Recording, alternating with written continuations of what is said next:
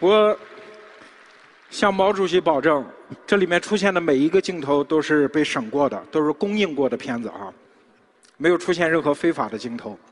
好，我们接着谈今天晚上的第三个话题：两只妖股。两只妖股。二零一五年的资本市场，尤其是 A 股市场，真的是一言难尽。但是出现了一个有趣的名词，叫“两只妖股”。先看第一只吧，冯鑫，暴风影音的老板。哎，今天冯鑫好像也在现场。呃，其实我告诉他我要说他，然后我要称他为妖股。他说：“那也没办法，你就说吧。”啊，我很特别佩服你的勇气，你怎么就一定会来？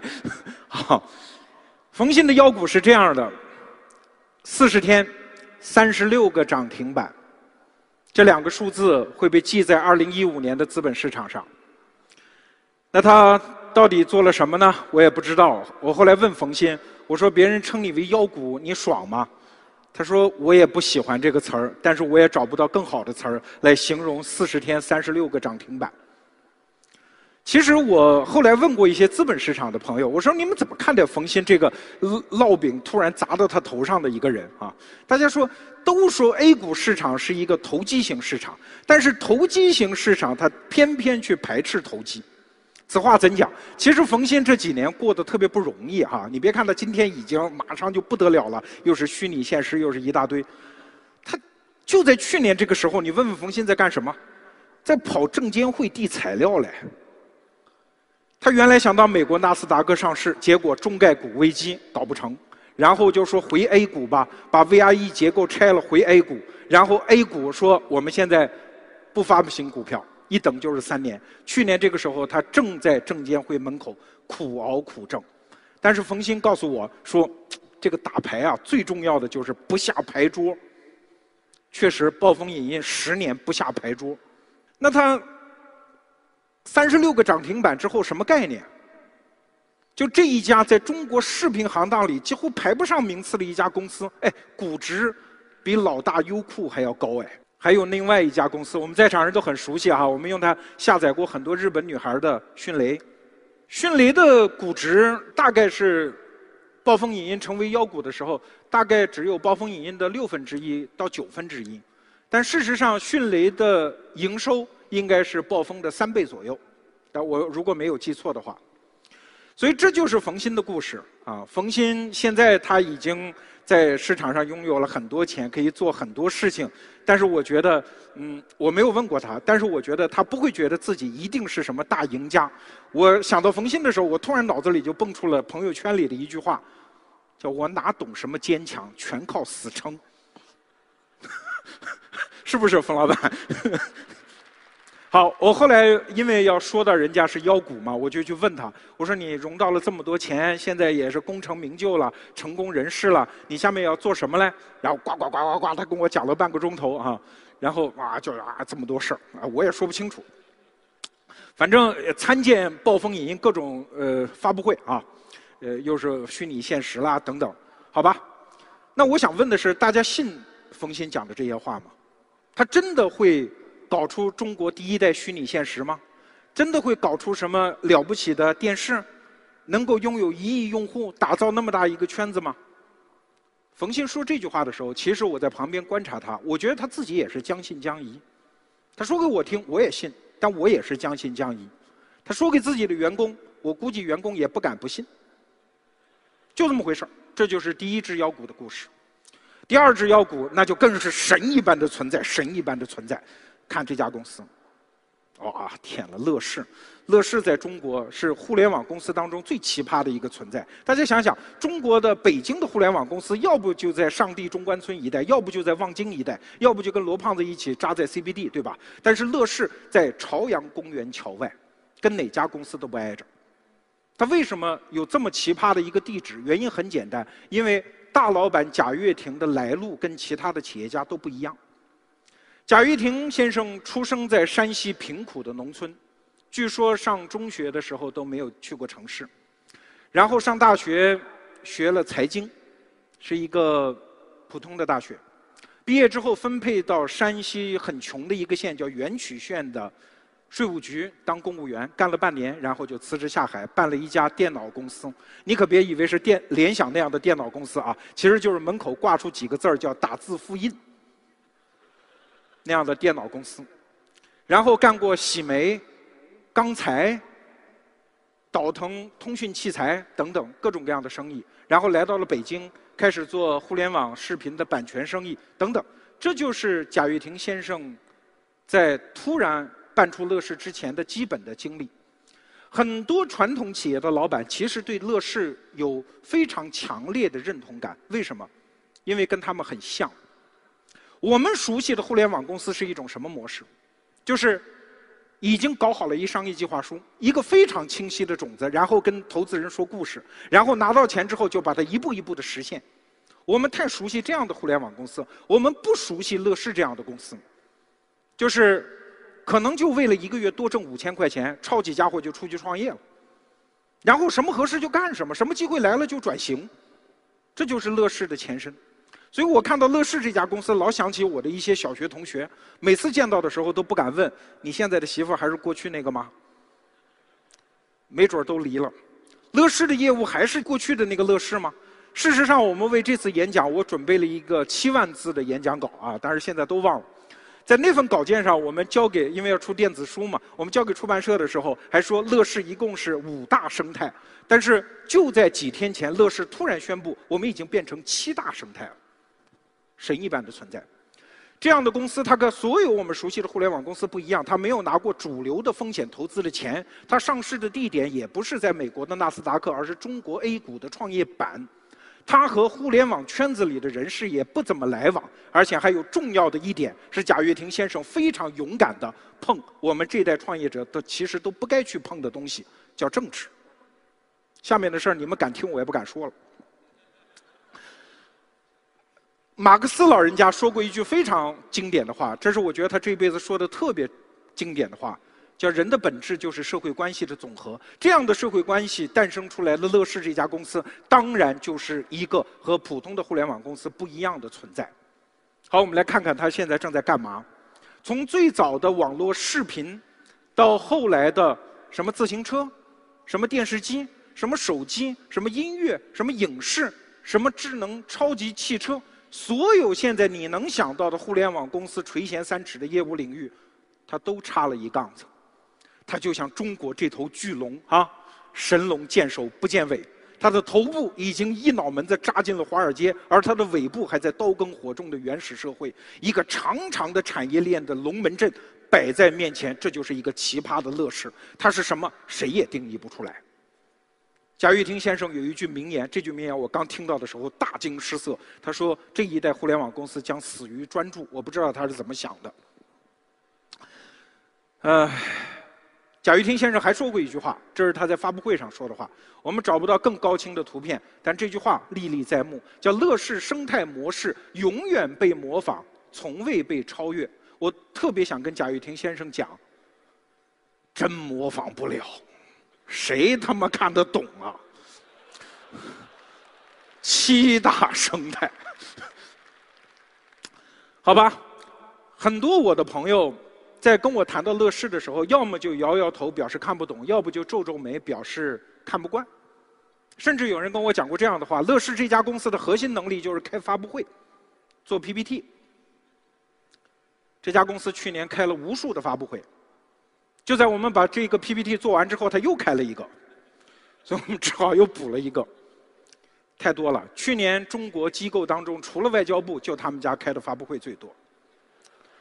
那 PPT 做的比我们今天好太多了啊！高手高手高高手。那开发哈发布会是为了什么呢？当然就是炒高估值。最高的时候，乐视的估值达到了一千零二十六亿元，它终于挤进了千亿元的俱乐部。但是既然是开发布会，有的时候说话就不尽不实。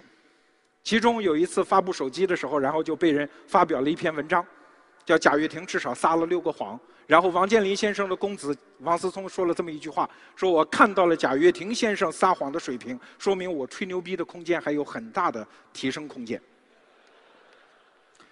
贾跃亭先生的乐视给了一堆大词儿，下一代互联网公司七大生态生态化反，我也不知道这词儿什么意思啊。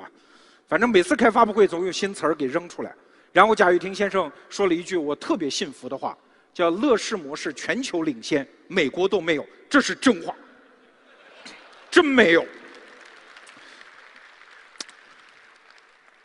但是，我我们也没拿他的对手的公关费。你说我们花这么长时间黑他干嘛，对吧？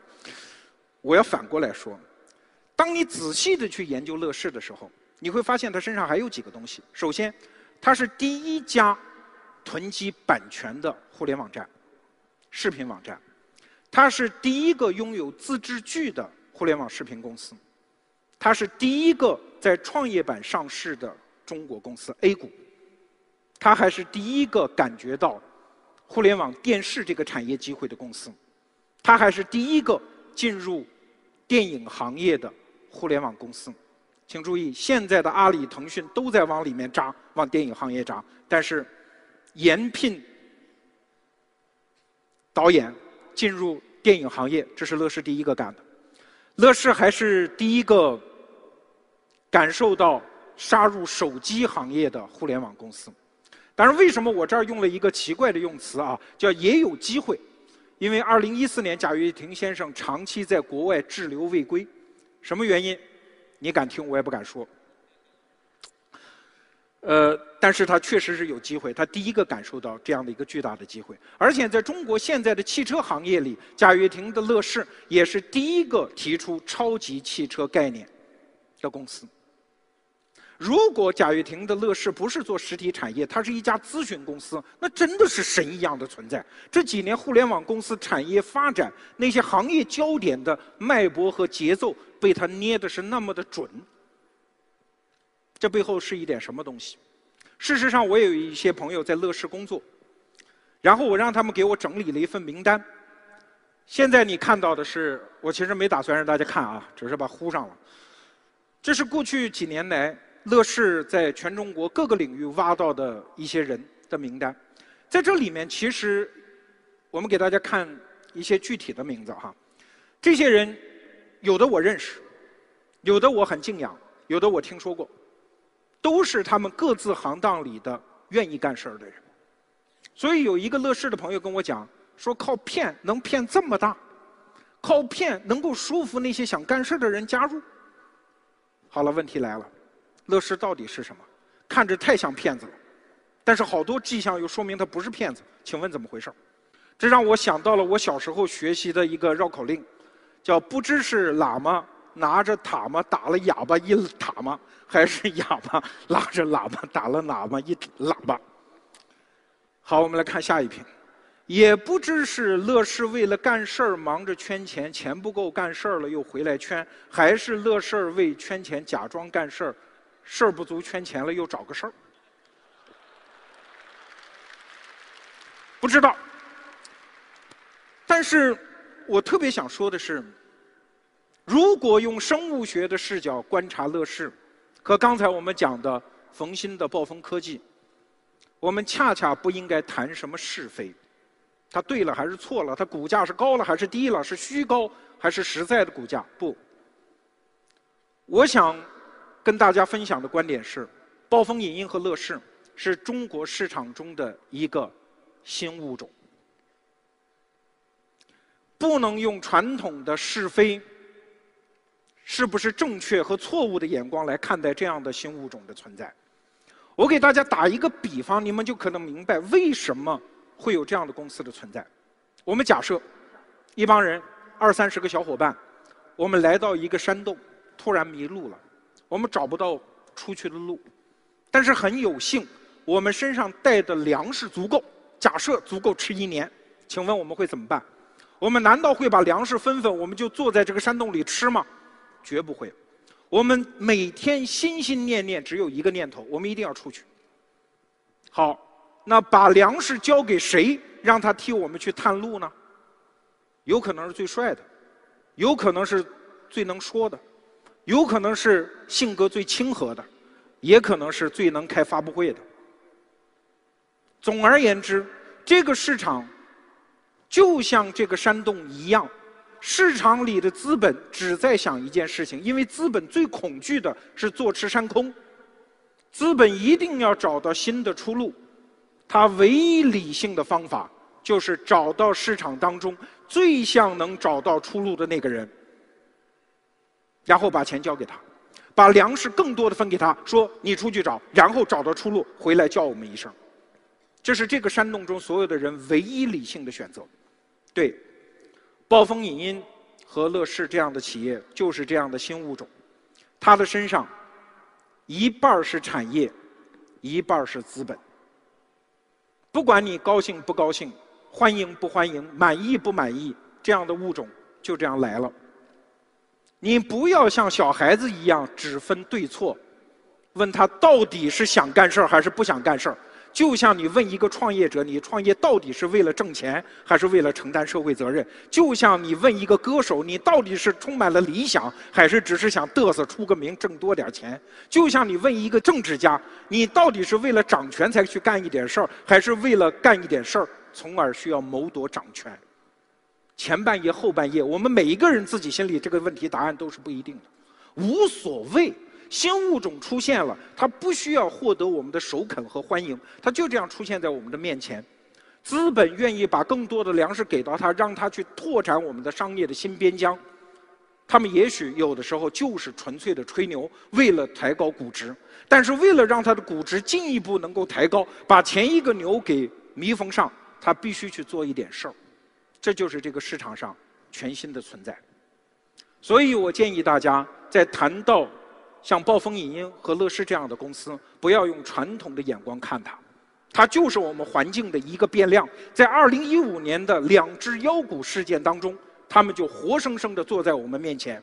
这个新物种的存在一定会改变我们的环境，所以我建议各位，不要讲人家是什么妖股了，不要说他们的股市是不是都对这个估值，我们能做的其实不多。对于新物种，马云的几句提醒非常重要。说你刚开始你是看不见，等你看见了，你会觉得看不起；等你看起了，你会觉得看不懂；等你真看懂了，你就来不及喽。所以我给大家的建议是：首先，学习观察，看看他们怎么做；第二，结缘；第三，学会做 PPT。如果你办不起跨跨年演讲的话，新物种就这样来到了人间，我们学会接受它的存在。时间的朋友，我们开始下一个话题。既然我们已经谈到了资本，资本在二零一五年最好的杰作是 O2O 大战。O2O 那真叫是惨呐，各种各样的补贴。补到资本都受不了了，然后资本就开始办婚礼。二月十四号，滴滴快滴结婚。然后四月十七号，五八同城和赶集网合并。好像都是喜事儿，背后那个泪水多了去了。十月零八号，国庆节刚完，美团和大众点评合并。十月二十六号，携程和去哪儿合并。底下各种各种。各样的资本安排，暗流涌动，在背后全是泪水。我们来看一张图片。我在美国硅谷今年上半年有一次演讲的时候，我建议美国硅谷的投资人和创业者，如果到北京只有半个小时来了解一下中国的创业环境的话，一定要去这个地方。这是望京 SOHO 的楼下有一条街，这个地方号称叫宇宙 O2O 中心。在四十到五十米的街面上，每到中午一字排开，各种各样的求下载、求刷二维码，然后有吃有喝，有玩有送，甚至我见过直接送钱的，十块钱一张人民币，只要你下载它的一个软件。当然，来的是什么人呢？据我所知，其实并不是如这些 O2O 的地推人员所希望的周边大楼里的那些互联网的从业人，而是周边闻讯万里迢迢赶来的大妈和建筑工人。当然，你可能说资本很不理性，这样的推广没有什么用。但是你放眼神州，又有什么样的地推一定是管用的呢？，O2O 大战就这样展开。当然有人会说，那办了喜事、结了婚，是不是就好了？其实我曾经这么幼稚过啊！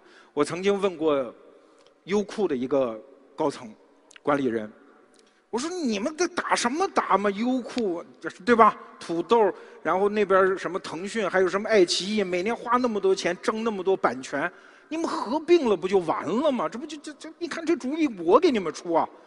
人家嘿嘿一笑说：“嗯，前几年我们并购土豆的时候也是这么想的，然并卵。”市场的老大和老二诟病之后，你以为故事就结束了吗？没有啊，接着打呀。所以我们来看看，今年二月十四号，成为的滴滴和快滴签了一纸合约。情人节那天，市场的老大老二都合并了，结婚了啊。紧接着发生了什么？四月份，四月份是 Uber 开始发力，优步开始发力，然后到六月二十五号，神州专车开始发力。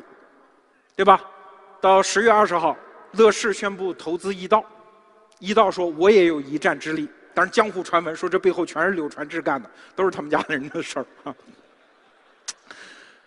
不管了，总而言之，易到的周航讲过一句话，我觉得讲的特别实在。在 O2O 这个战场上，谁也别说这就是终局，我们这么糊弄一下，资本做一个这样的安排就结束了，没有，永无宁日的指数级进化。这个市场到底会进化成什么样？站在今天，我们根本无法判断。打车的、送饭的、上门按摩的、修指甲的，他们真的会各安天命，守在自己的领域当中，不互相侵夺对方的地盘？我不信。用滴滴为什么就不可以叫一个快餐呢？他们，我判断。会越来越大，在各种各样的战场上杀伐掳掠，背后资本给钱。去年，据周航告诉我，整个打车市场上大概烧了二百亿。所以在这个时代，真的我们要讲良心。逻辑思维就是一个特别讲良心的公司。我们中午订饭的时候，我们都不祈祷上帝，都说感谢投资人。每一个送到我们办公室的快餐，都有大量的补贴。每次我坐滴滴的专车的时候，我都知道背后成为上千了。那么，二零一六年市场上如果出现意想中的大战，会不会出现这样一家并购之后的公司呢？资本说我们都烧不起了，干脆你们合并了得了，叫滴滴快滴、美团点评、五八赶集、糯米，你饿了吗？啊，大家可能会觉得这太不公平哈？为什么把滴滴放在第一个呀？最大的好像是美团呀，滴滴凭啥当老大呀？很简单，滴滴的老板程维今天来到了现场，谁给我捧场，我就把谁放第一个。我们只论交情，不问是非。好，关于二零一六年的 O2O 市场，我们听听二零一五年的行动者程维。来，我们像国家领导人一样合影。以下十五分钟交给程维先生。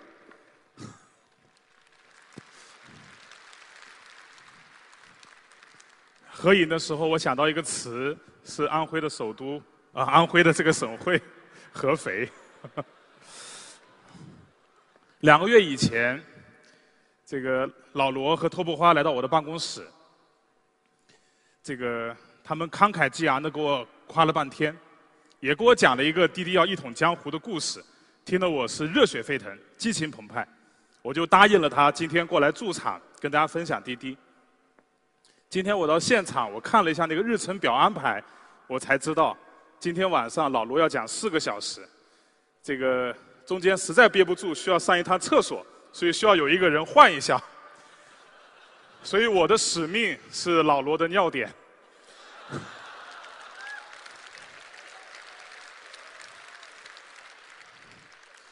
呃，听了老罗讲了半天第三人称、第三视角的互联网，下面呢，我跟大家以第一人称分享一下滴滴在 O2O 大战我们看到的事情，我们发生的故事。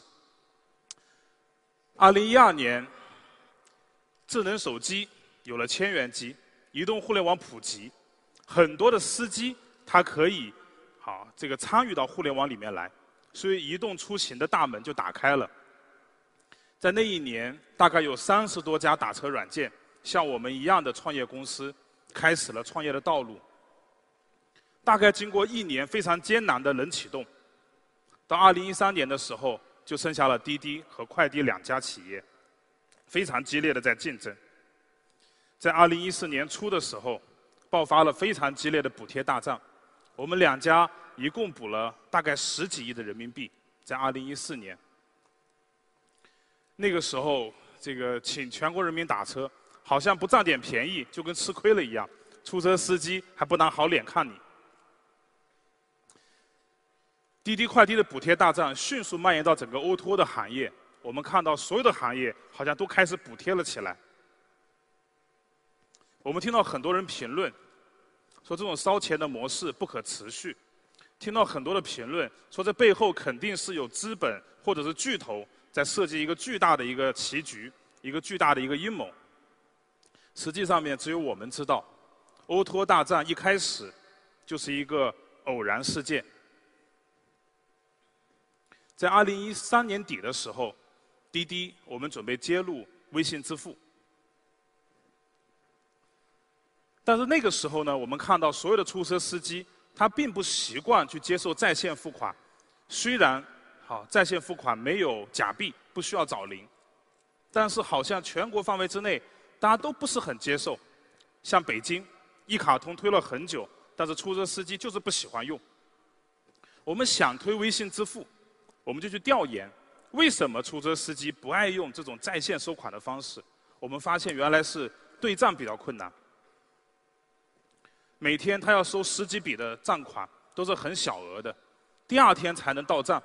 经常错一笔，哎，错几块钱，然后查起来很麻烦，找起来更麻烦，所以他干脆就拒绝了。最早的补贴大战实际上并不是一个营销方案，是一个产品方案。我们改良了整个流程，我们希望在用户付款那一秒钟，司机就能够钱到账，马上就可以取出来。但是实际上面你在付款的时候，这个钱还在你的账户。是吧？到中间的微信支付账户，再到这个司机的账户，再到提现，最最慢最快也要一分一一天的时间，怎么可能马上就取出来？所以呢，我们就设计了一个中间账户。滴滴先把钱垫进去，用户在付款的那一秒钟，我们就提示司机钱已到账了。如果你真的要提现，发现就提出来了。所以它一开始是一个帮助微信支付设计的这样的一个产品方案。为了让司机试一下，我们给了十块钱的补贴。没想到司机试过之后，发现钱确实能够很快的收到，那十块钱的诱惑就变得非常的大。一传十，十传百，整个行业就火了起来。我们后来发现，这个整个行业火起来以后，我们的对手。当时的对手现在已经一家人，快滴在很短的时间里面也做了同样的产品，也做了同样的补贴。在一开始的时候，我们大概是做了四百万的预算，没想到订单一下子翻了十几倍。那个月我们花了一点几个亿，签单的时候手都在抖。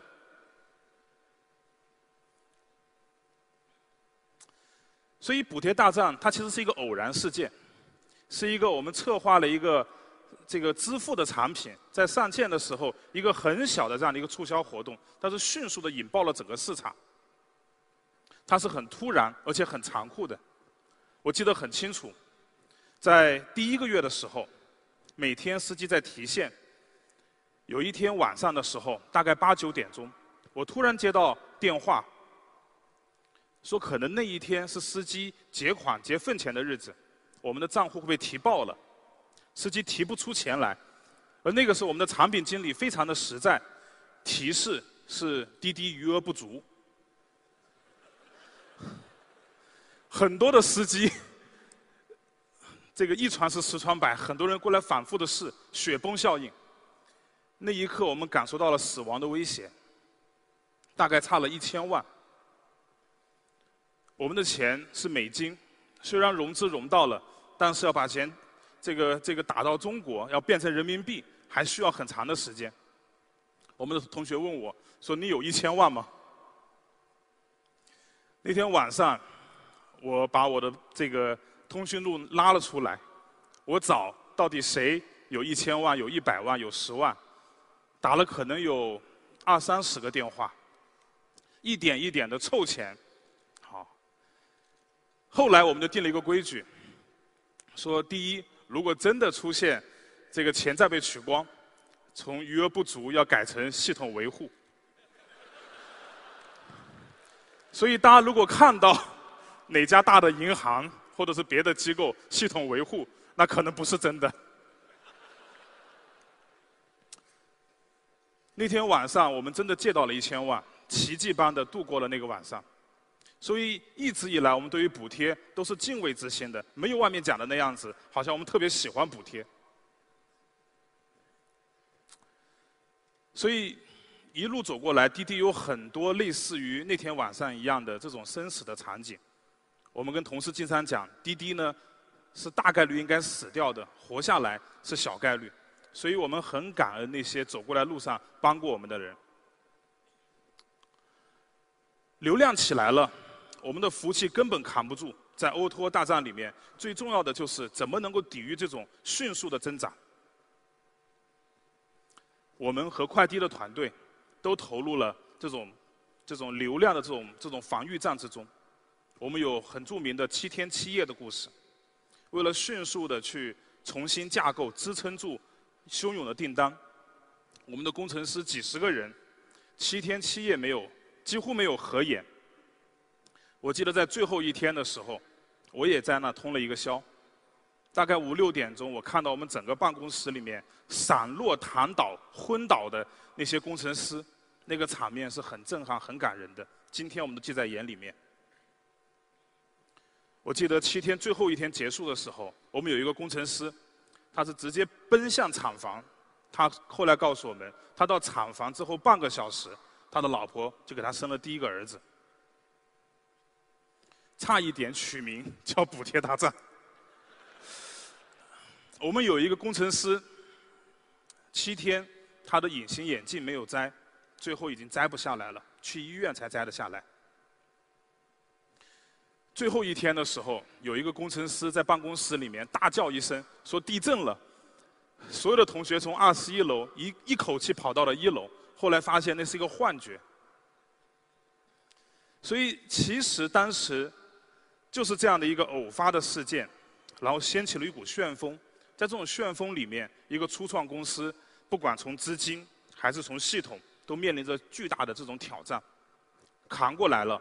就上了一个层次，上了一个层级。事后我们复盘，这样的一个偶发事件，它背后有它的必然性。必然是因为互联网激烈的竞争和充沛的资本，已经让现在的中国互联网从免费经济走到了补贴经济。互联网最早是收费经济的，最早的 Windows 操作系统收费的，杀毒软件收费的。最早的电商，易贝是收费的。免费经济在十年前兴起，互联网免费经济的代表，三六零干掉了所有的收费的打收费的这个杀毒软件，淘宝干掉了说干掉了易贝，啊，淘宝是免费的，微信干掉了短信，所以免费经济在这十年成为主流，但是整个市场的竞争还在越来越激烈，越来越白热化。又赶上资本非常的充沛，所以在过去三年的时间里面，O to 它只是一个新生的业态，擦枪走火，但是必然的爆发了比免费经济更加激烈的补贴经济。它更快时间，把淘宝十年教育用户的时间压缩到了两年，压缩到了一年。更快时间的教育用户，更快时间的获取规模，它其实是非常激烈甚至残酷的。新的这种互联网战场的这样的一种现象而已。老罗问我，说你到底明年想干嘛？滴滴未来的突破到底是什么？在我看来，不管是免费经济还是补贴经济，它始终是营销层面的创新。我相信，随着整个资本的趋于理性，寒冬的到来，整个行业还是会回归到商业的本质，那就是不断的去通过创造好的服务，不断的去通过创新和技术的这种进步，来赢得市场这样的一个正常的一个业态。大概三个月前，作为三年的一个年轻的创业公司，我很荣幸去参加了。西雅图的中美互联网论坛，跟很多美国科技业的大佬站到一起的时候，是一种不自然的一种使命感，在那个那个场合能够感受到。大概在一个月以前，滴滴很年轻，我们就参加了乌镇的大会，我深刻的感觉到。习大大他在三个月的时间里面，两次的去参加互联网的高规格的论坛，这在所有的行里面是没有的。也许互联网二十年激烈的竞争只是开了一个头，未来还有巨大的这种发展的空间，这是一个时代的机遇，会有这种使命感。但另一个很强烈的感觉，第，整个中国互联网是一个互联网大国，但是站在中美的那个舞台上的时候，你能感觉到我们还不是一个强国。大国是指我们把很多的一些这个这个这个并不是很前沿的互联网的技术包装成应用，去抢占了中国巨大的市场，所以我们规模很大。强国是指前沿的技术探索，我们看到看到这个这个 SpaceX 把这个火箭送出去又收回来。我们看到美国有大量的初创企业，不是像中国这样的欧托企业，而是技术型的这种探索型的小公司。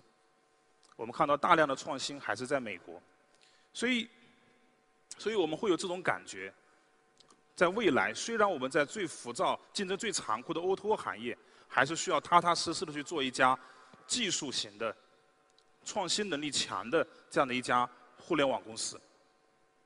跟大家分享一个我在美国看到的故事。我去参加西雅图大会，第二天我就去了硅谷。我看到整个美国的街道上面那些汽车，都是被日本品牌占领的。美国的汽车品牌，美国的汽车城，它都都变成了这个这个这个空城。我就去问，因为滴滴做用车服务，我去问美国的一些投资人和企业家，美国怎么看？是不是要去投入，去把这个市场抢回来？他们告诉我不是，美国全部是互联网公司和科技公司，他们在投入下一代汽车的制造，而不是上一代的内燃机汽车的那些公司。他们对于未来汽车的定义是智能汽车，是无人驾驶，是电动汽车，是按需定制。美国最大的互联网公司四家，苹果在做智能汽车，一千五百人在做 iCar。Google 在做无人驾驶，柳青告诉我，在加州，他在路上已经看见 Google 的这种无人驾驶汽车在路上跑，已经很成熟了技术。特斯拉在探索电池和新能源汽车，所以一旦技术突破之后，可能下一代汽车还是美国人做出来的。中国，中国的主力部队，大多数的有钱有经验的互联网公司还在做手机。所以我们特别希望，如果展望未来，滴滴能够是一个在前沿的技术领域探索和创新能力上面成为未来代表性的公司，而不仅仅是在激烈的竞争和生存能力很强的一家公司。我们在我们希望，哪怕未来在最激烈的竞争之中，我们也能不断的去推出新的产品和服务，去探索新的模式。打车软件。看起来很土，但是今天中国依然是唯一一个把百分之八十的出租车司机连接到互联网的国家。美国的出租车司机现在还在扫街。顺风车在中国落地之后，美国的公司开始在学习，包括移动大巴今天还在探索，但全世界都没有。老罗，我的目的并不是希望讲故事、做概念，我们是踏踏实实的希望能够做出未来的这种出行服务。我们相信过去三年的整个互联网是用互联网连接所有的交通工具，未来三年的互联网，未来三年的滴滴是用大数据和人工智能去综合调度所有的这个出租工和所有的交通工具。我们的使命是让出行更美好。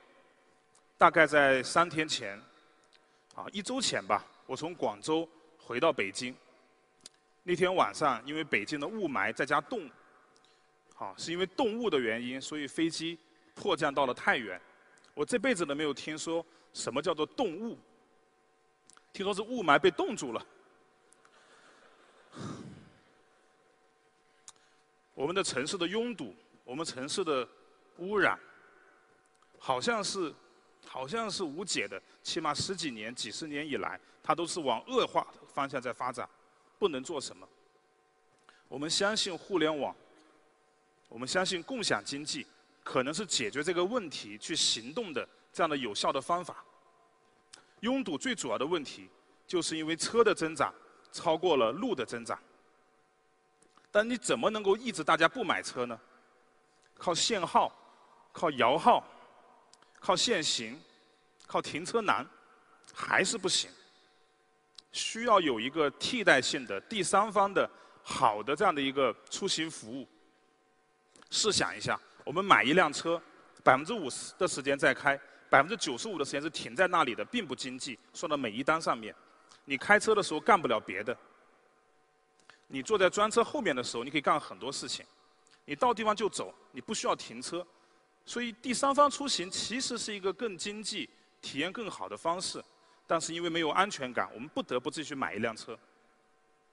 当整个城市的负载已经不能再承载的时候，我们相信第三方出行，我们相信这种共享经济最大的机会就会到来。我们希望能够让有限的车承载更多的人，能够提高整个城市的效率。原来是叫一辆车。在明年二零一六年，我们是叫一个座位，快车可以拼车，专车可以拼车，出租车可以拼车，顺风车可以拼车。我们希望在未来，如果说你的座位没有坐满，你是空在那里的独自驾驶，你只能走慢速道，只有坐满的座位才能走快速道，让整个城市的效率更高，让每个个体的体验更好。所以今天虽然是讲 O2O 大战。但是我们希望中国 O2O 大战走出来的企业，不要仅仅停留在营销层面的创新，我们能够也能够成为未来引领全球的技术型的创新型的互联网企业，让出行更美好，打造中国人领导的全球最大的一站式的出行平台，这是滴滴的梦想。二零一六年，我们希望往梦想再进一步，也谢谢大家的支持，谢谢。谢谢。谢谢。他一直在说出行，他绝口不提他要干别的。那他为什么要投资饿了么？好吧，嗯，他怎么说其实不重要。有时候企业家就是这样，他怎么说和他怎么做，他有他不得已的苦衷。我们祝福成为，谢谢捧场。逻辑思维就是这样，我们办所有的事儿都，虽然我们是一家很小的公司，但是我们讲究一个稀缺性。我们办任何论坛都不会请一大堆嘉宾，一年仅此一位。今年首届，我们的第一次给了程维。好，那接下来是本场活动最最重要的一个环节。为了让每一年此后的二十年都有跨年演讲，下面是。赞助商时间，重要的事儿说三遍。我们的赞助商有宝马汽车、宝马汽车和宝马汽车，有优酷我们的东家，还有优酷的会员系统给我们的直播，谢谢谢谢魏老大。嗯，有喜马拉雅，有有道云协作、QQ 浏览器，还有山天图，我是花痴阿夫。另外。我们本场演讲，我还有一个七万字的稿本，然后今天零点开始，将在 Kindle、QQ 阅读和微信读书开始销售。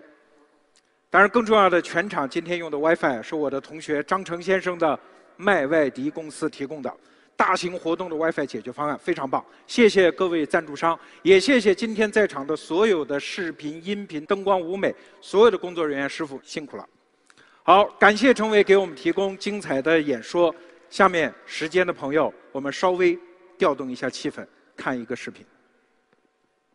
时间的朋友们，我之所以给大家看这一段视频，是想让大家把思绪从具体的 O2O 大战当中稍微拽出来一下。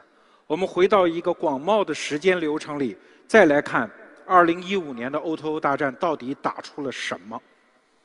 不是舞台上的明星谁赢了，谁是输家，这其实不重要。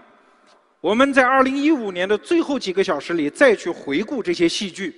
我们要看资本的补贴 O2O 大战到底打出了什么？第一个回答是：用中国人用一个空前短的时间，用资本催出了大量的社会的协作结构。简单给大家举两个例子。王兴，他的新美大现在叫中国互联网架啊，这家公司也是神一般的存在。短短两三年内，在资本的补贴下。他已经构建出了一个三万人、服务二百万家商户的公司，这样的社会协作体制，没有资本的补贴可能吗？还有一位我的同学一代喜的，一代喜这家公司现在在全国构建那种非企业员工的协作网络。我昨天刚刚问了一下数字，陆文勇告诉我，现在已经有十万个员工。在全国各地的小区里跟他们产生协作，而这个数字明年将到达会达到五十万人。但这还不是重点，我特别想说的是，二零一五年我们太痴迷于看舞台上的那些大战，真正波澜壮阔的场景我们也许还没有看到，那就是在资本的补贴和催促下，中国人正在普遍迎来一次个体的崛起。什么是个体的崛起？就是当我罗胖子一个人在北京的 CBD 地区的时候，我坐在我的办公室里，我心里知道，我随时可以掏出手机，打开一个应用，就在我的窗下，我的办公室的周边有几百辆汽车和他的师傅随时准备为我协作，有几百个厨师生火倒灶，随时准备为我做饭，有几百个按摩师、上门的阿姨、月嫂、修指甲的。各种各样的合法服务准备上门。哎，我们就在过去一两年间，在北上广深这样的大城市，我们每一个普通人开始活得像一个君王。路易十四又怎么样？他不过三百个厨子。我们今天生活在北上广深的任何一个普通人，随时可以调用好几百个厨师，而且还有补贴。路易十四都没有，所以这是资本主义的重大胜利和成就。如果你嫌这个词儿不好听的话，那就是市场经济的巨大胜利和成就。经济学家熊彼特说过一句话，说英国的女王早在16世纪就穿上了丝袜，而资本主义的重大成就是，不是让女王拥有更多的丝袜，而是让普通女工也可以穿得上丝袜。同样一句话，艺术家安迪沃霍尔讲过：“美国制造了一个伟大的商业传统，那就是白宫里的总统和街角的乞丐都喝一样的可乐，使用一样的商品，所有的可乐都一样，所有的可乐都一样好。”二零一五年的 O2O 大战不是打出了谁赢谁输，而是让每一个人的生活普遍得到了改善。二零一五年，我把我们家的车卖了，我现在就靠滴滴出行，更便宜，更方便，我活得更爽，更自由。大家很多人也都知道，我把房也卖了，现在我租房住，很快就会有滴滴租房的。啊，所有都一样。我给再给大家看几个数字，可能很多人会举起手机来拍。二零一五年北京的。北京地区的大学生的应届毕业生平均月薪是四千七百元，这个数字还可以，比前两年稍微好一点。但是我再给大家看 O2O 从业者的平均月薪，按摩师，这是平均数啊，按摩师是月薪一万两千两百四十四元，装修工是八千一百二十六元，洗衣工是八千二百零六年，月嫂是八千一百六十四元。为了准备我们今天的跨年演讲，我们专门约见了，是我去见他们啊，约见了几位这样的 O2O 的从业者。这位一代驾的司机师傅于师傅，月收入一万两千元。这位是五八月嫂韩丽君女士，一万七千八百元的月薪。这位王师傅按摩师，我要找他按摩过，月收入一万七。还有这位何离家的美发美甲师韩峰，请大家注意，我们的数字没有打错。十八万六千块月薪。我小时候，我的父亲老在跟我说：“你要是考不取大学，你就死定了，你这一辈子，你就是扫地的货。”现在也挺好，真的，兄弟们、姐妹们，我们的中国社会正在出现一种奇怪的社会结构。我给大家举一个例子，就是如果你是一个学霸。你从小学到大学都是班上第一名，然后你考取了大学，然后出国留洋，然后回国就业，然后入职大公司，然后混成了金领，然后你年薪一百万。你苦苦的累了一年，春节说我想去滑个雪吧，然后到滑雪场，你说我找个教练吧，找一个金牌教练，一看这就是你小学那个同桌的学渣，人家也是年薪一百万。这个社会正在形成这样的一种循环，我们的社会再也不是一个金字塔，这个社会正在变成一个仙人球，它越长越大，它的表面积越来越大。任何一个人，只要你找出一个地方扎出一根刺儿，你就是珠穆朗玛。我曾经有一次打滴滴专车，我上车之后，我问他月薪大概能收到多少，他说大概八九千吧。我说辛苦吗？他说很辛苦。我说：“那如果一家公司给你一万块钱，请你去做专职司机，没有在滴滴干辛苦，你去吗？”他说：“我不去。”我说：“为什么？”他说：“因为不自由啊！”兄弟们，兄弟们，你知道这“不自由”三个字意味着什么吗？中国的蓝领阶级第一次在资本和 O2O 的补贴下，他们的自由开始有了溢价。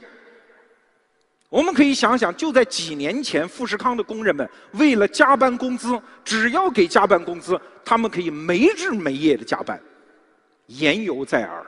他们从高楼上飘落下来的身影，我们还记忆犹新。但是今天，城市里的蓝领已经说，更多的钱我不挣，我要自由。就在今年，我们家有一次找了一个。也是 O2O 平台的清洁工阿姨，两个四川女孩到我们家去打扫卫生。进门之后，我老婆刚想指挥她，你这样打扫那样打扫。两个一米五左右的四川女孩指着我老婆说：“你不要说话，我们是专业人员。”就在那一刹那，我在他们脸上看到了一个叫职业尊严的东西。我们是手艺人，对。二零一五年最震撼的变化是这个变化：一个农村里来到城市打工的人，他不再会走投无路，他不会只投靠村长的儿子开的装修队和搬家公司去干最基本的体力活。资本、市场给他们铺就了一个晋升之阶，只要他不懒惰，他勤于思考、勤于协作，他就可以拥有比应届大学生高得多的收入。这是二零一五年整个中国社会真实的一种崛起，请注意，真的这一段我讲的我自己都很感动，这是真正的洞察，不要相信那些财经记者天天写那些舞台上的事情，舞台下他们没有看见，每一代连接技术都会产生这样的奇迹，互联网也是这样，人类历史从来都是这样。从来都是这样，只要有一代连接技术，就必然产生一代红利，而红利的享有者未必是连接者。我们看几个例子，什么叫农业社会？农业社会就是人类可以和活着的植物开始发生密切的协作，于是人类文明就开始飞速进步。什么叫畜牧业？就是人类可以和活着的动物产生密切的协作，就叫畜牧业。什么叫工业社会？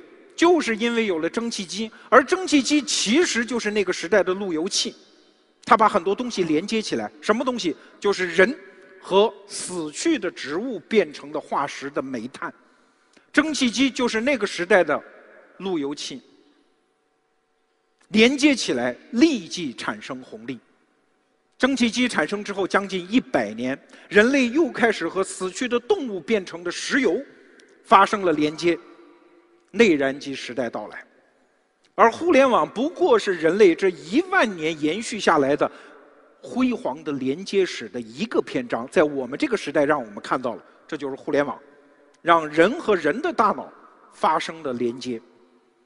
每一代连接。都会产生一代基础设施。怎么理解这个层垒式的结构？基础设施，我找了皇太极的合唱，我说你给我一段摊煎饼的视频吧，然后合唱就给了我。合唱好像今天也在现场哈。呃，煎饼就是这样，先来一层，然后上面会有鸡蛋，会有葱花，会有香菜，会有油条。然后就成为这一代的煎饼。对，每一代连接的基础设施会构建出一个平台，而这个平台的真正的获利者未必是平台本身。基础设施这个概念，我们经常会忘却。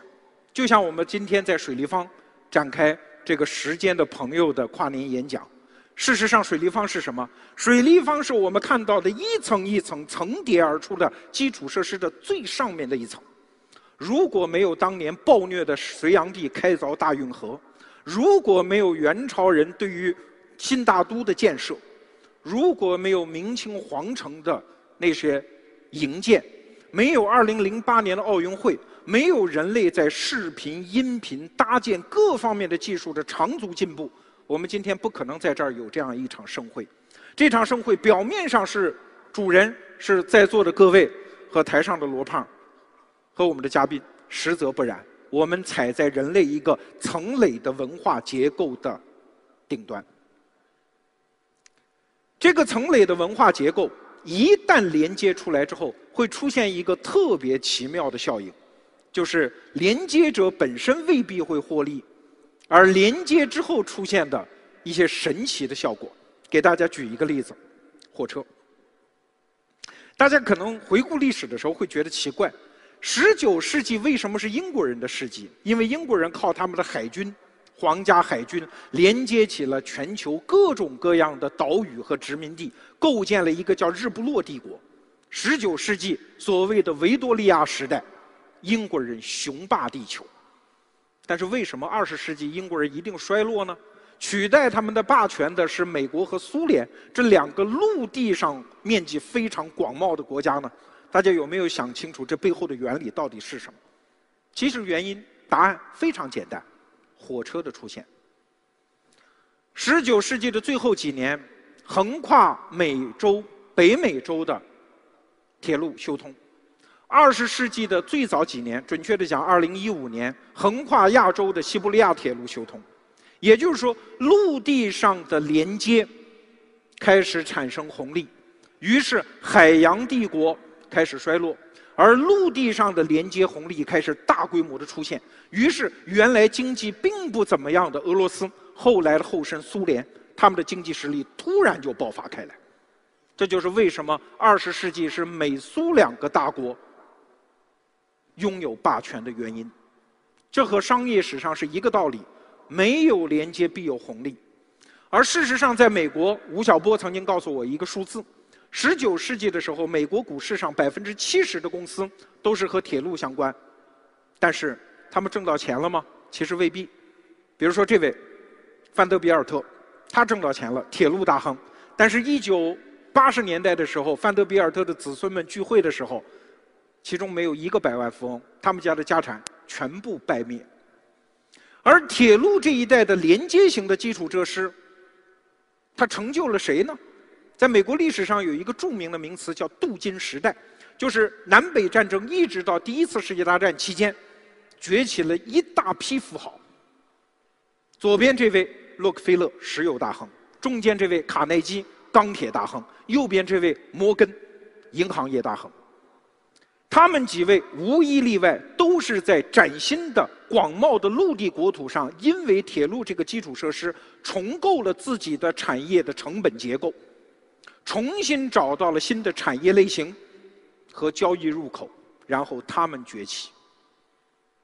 所以，我提示大家，这是我自己观察商业的一个心法：当新技术出现的时候，我们一定要专注新的连接红利在哪里出现；而当新的连接已经出现的时候，我们也许应该转头去看一看，利用这一代连接的基础设施，新的机会。在哪里出现？我想说的是，互联网经过十几年热热腾腾的建设，基础设施已经基本建成，连接红利正在喷薄欲出。现在是利用基础设施的时候，而不再是重新连接世界的时候。马云有一句话，在这个背景下，也许我们才可以读得懂。他说：“这是一个抢钱的时代。”哪有功夫跟那些生活在原始时代的人去磨磨唧唧？中国经济会好到各位不相信的程度，因为新一代基础设施正在建成。我们这一代创业者机会好着嘞。当然，市场上关于马云的语录有各种各样的版本，这句话到底是不是马云说的，我也不知道。如果不是马云说的，以后大家记住，算我说的。我相信这句话。下面。咱们再看一个片子。